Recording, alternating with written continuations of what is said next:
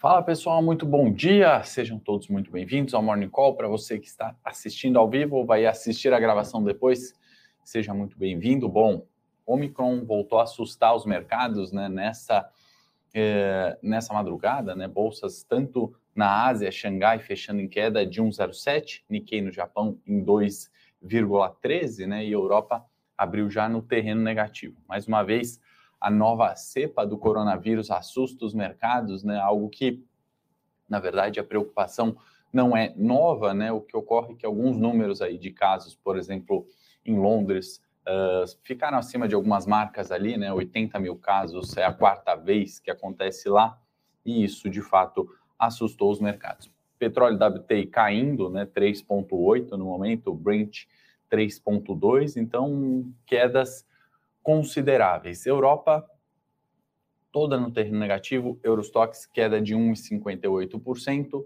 e o índice VIX, né, aquele chamado índice do medo popularmente, porque ele mede volatilidade de opções, subiu 20%, né? Então o mercado seguindo cauteloso nessa manhã e obviamente só tem uma explicação, né? É Omicron certamente assustando os mercados, né? Então, Europa teve 72% salto nos casos ali de infecções, isso em Londres, né? Ou seja, uh, começa a preocupar de uma certa forma os mercados, porém, né, o que, o que acontece, né? Acho que o comunicado ali, tanto do Boris Johnson na última semana, aumentando restrições, agora do secretário de saúde, né, falando falas mais duras, né, que nessa pandemia a gente não pode ter certezas, a gente tem que ficar revendo né, os dados a todo momento. Eu acho que isso é a lição que o mundo aprendeu, na verdade, em virtude né, do último ano né, do Covid-19, ou seja, restringir agora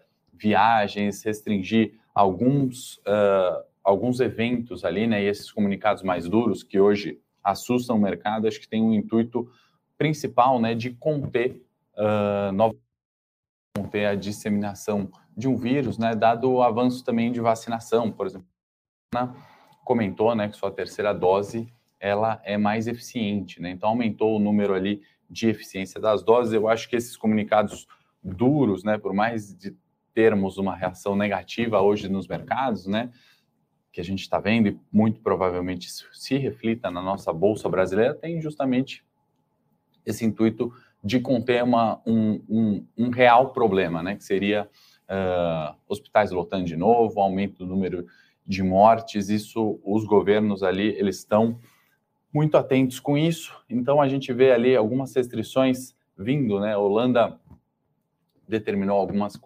quarentena, de fato, França endureceu restrições para viagens, turistas uh, e também para a saída do país. A Alemanha provavelmente vai fazer alguns comunicados, algumas, uh, algumas atitudes semelhantes, né? Europa inteira né, fazendo isso, e é, é, o cenário que a gente tem hoje, né? não tem muito como fugir, a gente não pode negligenciar riscos né, na renda variável, eu acho que na visão de longo prazo, isso tendo, tendo eficácia nesses né, comunicados, as restrições, os lockdowns e o avanço da vacinação continuando, né, não é um caso para a gente voltar como foi o pânico de março ali aqui na Bolsa Brasileira de 2020. Né? Hoje o cenário é muito diferente a isso. Obviamente, os mercados reagem e também tem um segundo fator, que é um enxugamento de liquidez né, nas bolsas aí pelo mundo, em virtude de uma semana mais curta, né? As festas de final de ano também, isso enxugam ali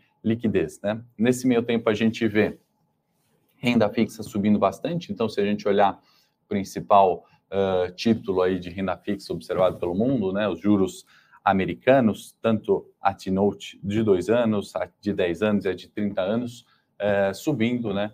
Perdão, na verdade, recuando, né? Em virtude da procura pela renda fixa. Então, esses títulos uh, do Tesouro Americano caindo, né? T-Note, por exemplo, a 0,60 de dois anos, a de 10 anos a 1,35, isso ao ano, né? Então, uma redução ali é, da taxa de juros em virtude da procura, né, do título da, do Tesouro Americano. O pessoal está perguntando, né, Antônio perguntando se a gente vai ter uma semana preocupante. Eu acho difícil cravar a semana inteira, né, Antônio, mas hoje provavelmente uma abertura uh, negativa, né? Não me espantaria vendo o, o Ibovespa ali abrindo a 105 mil pontos, por exemplo, né? Um recuo ali de 1,5%, 2%, indo na mesma no mesmo tom ali, no mesmo humor das bolsas europeias, por exemplo, nesse momento, né? Agora, cravar que isso uh, se mantém até o final da semana é muito difícil. Uh, acho que os governos, né, como a gente falou, estão fazendo a parte deles, né? Uh, copo meio cheio, na, no sentido China reduziu mais uma taxa de empréstimos uh, a 3,80, né? Uma a LPR lá, uma referência para empréstimos, né? Não tem nada a ver com a taxa uh, de juros da economia chinesa, mas é mais uma medida ali, né, para estímulos que de fato eh, a gente está vendo nos mercados, né? Então, assim, nesse momento ainda continuamos com petróleo no terreno negativo e minério de ferro, surpreendentemente, né, fechou ali no terreno positivo, em Dalian, acabei de pegar o dado aqui, alta, uh, voltando, né, minério de ferro voltando acima de 100 a tonelada, é um movimento que a gente tem observado, fechou 122 dólares a tonelada, né, uma alta significativa de 3,17 uh, no minério de ferro, também copo meio cheio em virtude aí do reflexo que a gente pode ter aqui, do peso de vale no Ibovespa, né? Mas acho que hoje é um dia mais de cautela, uh, não acho que é uma queda tão acentuada, né, James? É uma correção, a gente já vai ver os pontos técnicos ali do Ibovespa, né? Eu acho que não foge muito ali dos, dos níveis, né, que a gente vem mostrando aqui no Morning Call, mas certamente hoje um dia aí de realização, talvez fuga de risco, né? que mais? Voltando para o Brasil, né? Saindo desse cenário Omicron lá fora, a gente teve algumas questões aqui. 22 de dezembro, recesso, né? Então, algumas, uh, por um lado, né, positivo, sai uma volatilidade ali que vem sempre do Congresso, né? Mas uh, no curto prazo ainda algumas pautas importantes, né? Sejam elas reformas, né? Mais uma vez adiadas para 22. Uh, na América do Sul, né, tivemos aí um fator que no Chile, né, ganhou o candidato de esquerda, né, frente ao candidato de extrema direita, né, que defendia os valores ali liberalismo, conservadorismo, etc. Venceu, isso começa a dar um tom ali, né? Muito se discute, a gente vai ler bastante ali, né? Se tá a esquerda voltando, eu acho que são cenários bastante diferentes, né? Ainda muita coisa vai acontecer nesse jogo eleitoral, né? Inclusive na última semana e domingo ontem, né? Tivemos o primeiro encontro público ali da de uma possível chapa vice Alckmin uh, candidato Lula, né? Isso teve um evento, primeiro encontro público deles. Então, acho que a questão eleitoral bastante vai se discutir em 22. Por enquanto, nível de volatilidade ainda não chega a ser tão afetado em virtude das pesquisas, né? Tenho acompanhado bastante é, muitas pesquisas, né? E muitas pesquisas diferentes ali é, dos, dos institutos Datafolha, é, enfim, entre outros ali. Então, acho que tem muita água para passar por baixo da ponte. Não é um é uma preocupação que a gente vai ter em 22 é, quanto à questão eleitoral, né? Bom, bolsa aqui já vai é, reduzindo um pouco a liquidez, mas acho que a gente tem que ficar atento nas nossas carteiras de longo prazo, eventualmente surgem oportunidades ali com, com quedas em virtude, seja da Omicron, se não for com, com, é, confirmada, né, se esse clima ali de cautela for se arrefecendo né, ao longo da semana, poderiam dar boas oportunidades. Né? No curto prazo também enxergo algumas janelas ali mesmo na virada do ano, início de janeiro, né? Muitas vezes é um início positivo, então acho que vale ficar atento aí quem não vai viajar, quem tem disponibilidade para observar é, é, oportunidades de investimento. Né? O mercado não para de fato por causa de Natal e Ano Novo, né? A negociação continua a todo é, o momento. Naldo, acho que não, assim, não é o intuito aqui defender é, político, né? Eu acho que é, é, mais abordar ali quais são os riscos, quais são as oportunidades, seja qual for o candidato, né? Nossa visão aqui é muito é, pró-mercado, né? Então a gente entender os riscos, oportunidades, seja qual for é, o partido, né? É, isso que é bom deixar claro. Nessa semana, existe alguma perspectiva da melhora das ações do varejo?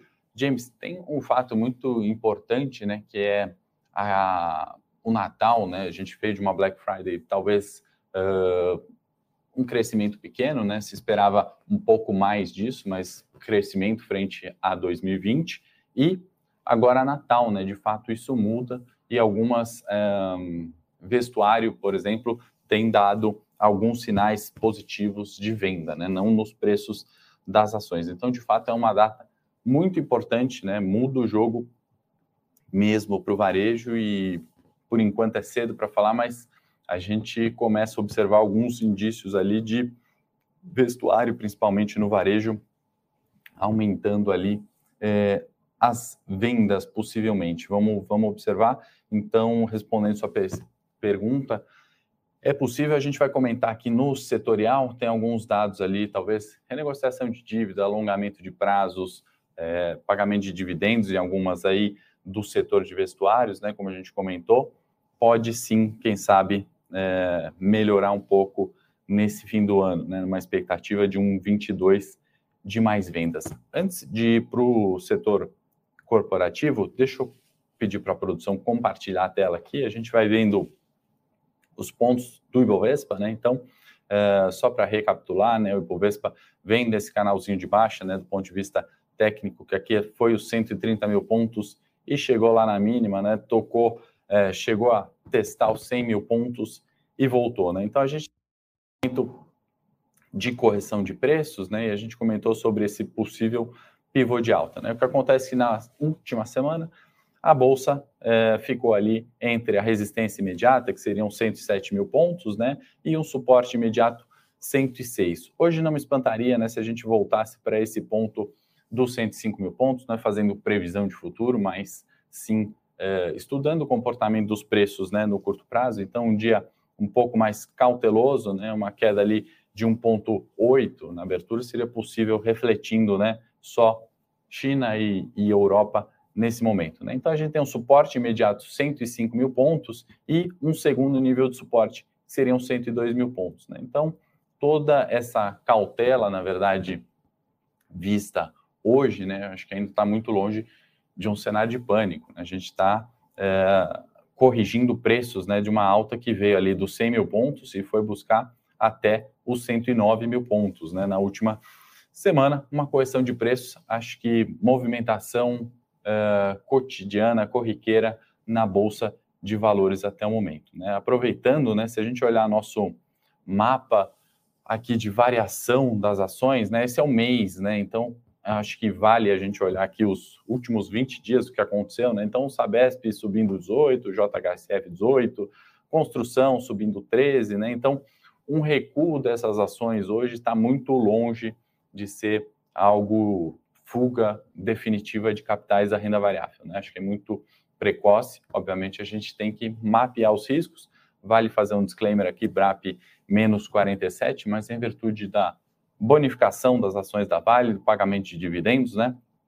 Isso não é uma queda de desvalorização da ação, né? Óbvio que tem algumas aqui, né, no setor de varejo caindo bastante ainda no mês, né? E a gente vai comentar setor corporativo, pode voltar para mim aqui, produção. Vamos começar com o dividendo, né? Acionistas da ISA CETEP devem estar felizes da vida. Ex dia 23, né? As ações da ISA CETEP vão pagar dividendo de 0,1738 por ação, dividendo significativo ali no curto prazo.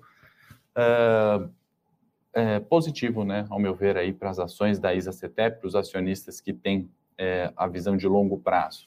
É, a gente vai ceder um pouquinho aqui do tempo, tá, pessoal? Tem bastante notícia corporativa. Para a nossa sorte de tempo, a agenda é esvaziada hoje, né? A gente tem na semana, acho que o dado mais importante é PIB nos Estados Unidos do terceiro trimestre. Hoje a gente só teve focos aqui, mais ou menos em linha com o esperado, leve recuo uh, na projeção de PCA, que ainda está em 10,04 para o ano, um pouquinho de recuo para PIB, tudo em linha com as expectativas, então sem nenhum destaque para focos hoje. Né? É, Enalta recuperou, né, voltou à produção ali no campo de Manati, eu lembro que na última semana a gente comentou ali de um problema, né, numa válvula de gás, e aí o fechamento, obviamente, ruim, né, porque a empresa para de produzir, então retomada a produção, levemente positivo. Obviamente, né, hoje a gente tem um viés mais macro, né, mais cautela, então as notícias aqui são positivas no micro, mas possivelmente as ações aí na abertura não vão ter um, um reflexo positivo disso, né?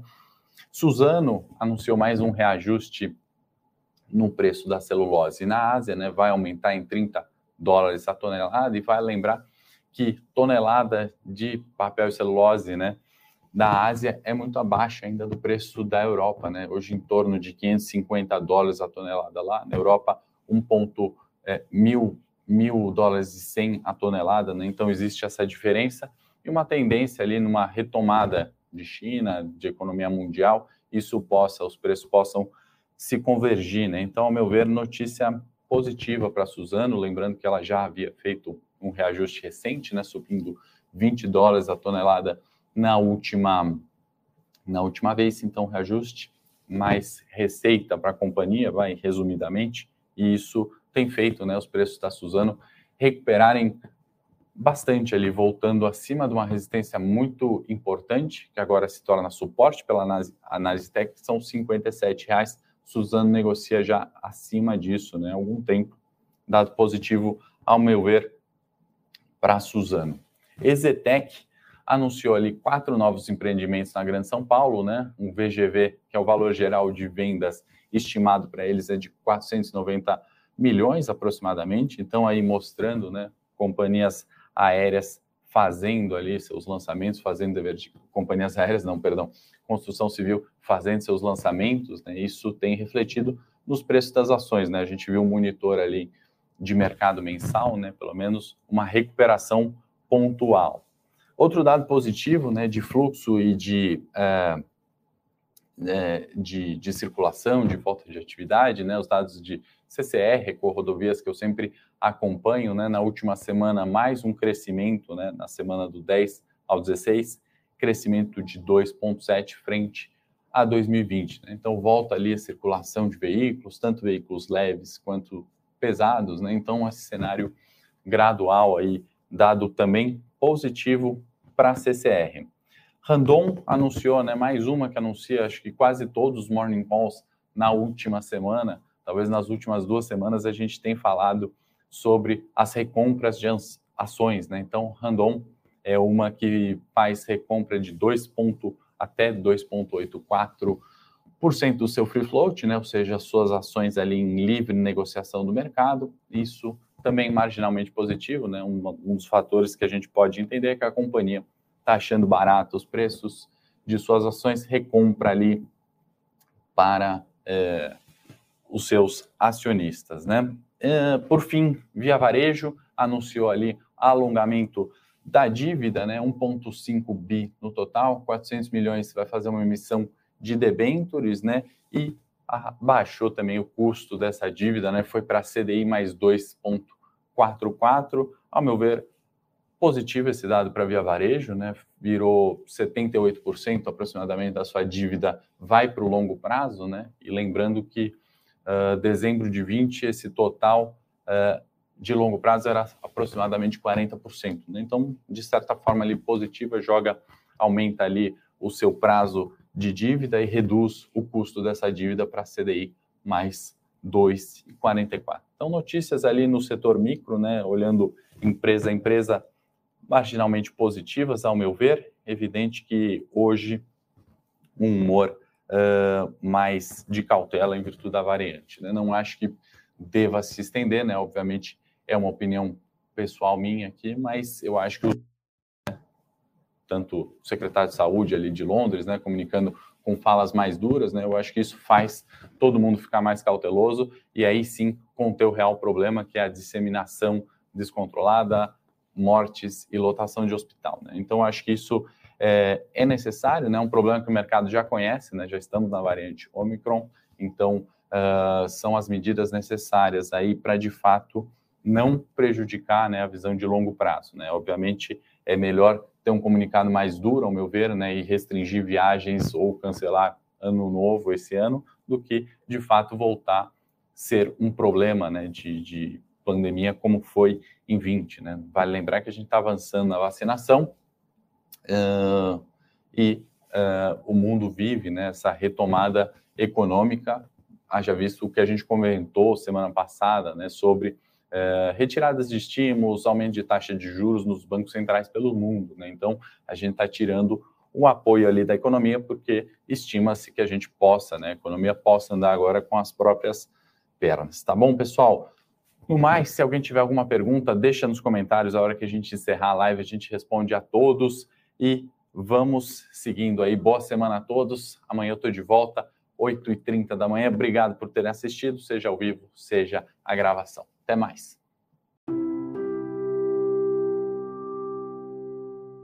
Para saber mais sobre a Levante, siga o nosso perfil no Instagram arroba levante.investimentos. Se inscreva no nosso canal do YouTube Levante Investimentos. E para acompanhar as notícias do dia a dia e mais sobre a Levante, acesse nosso site levante.com.br.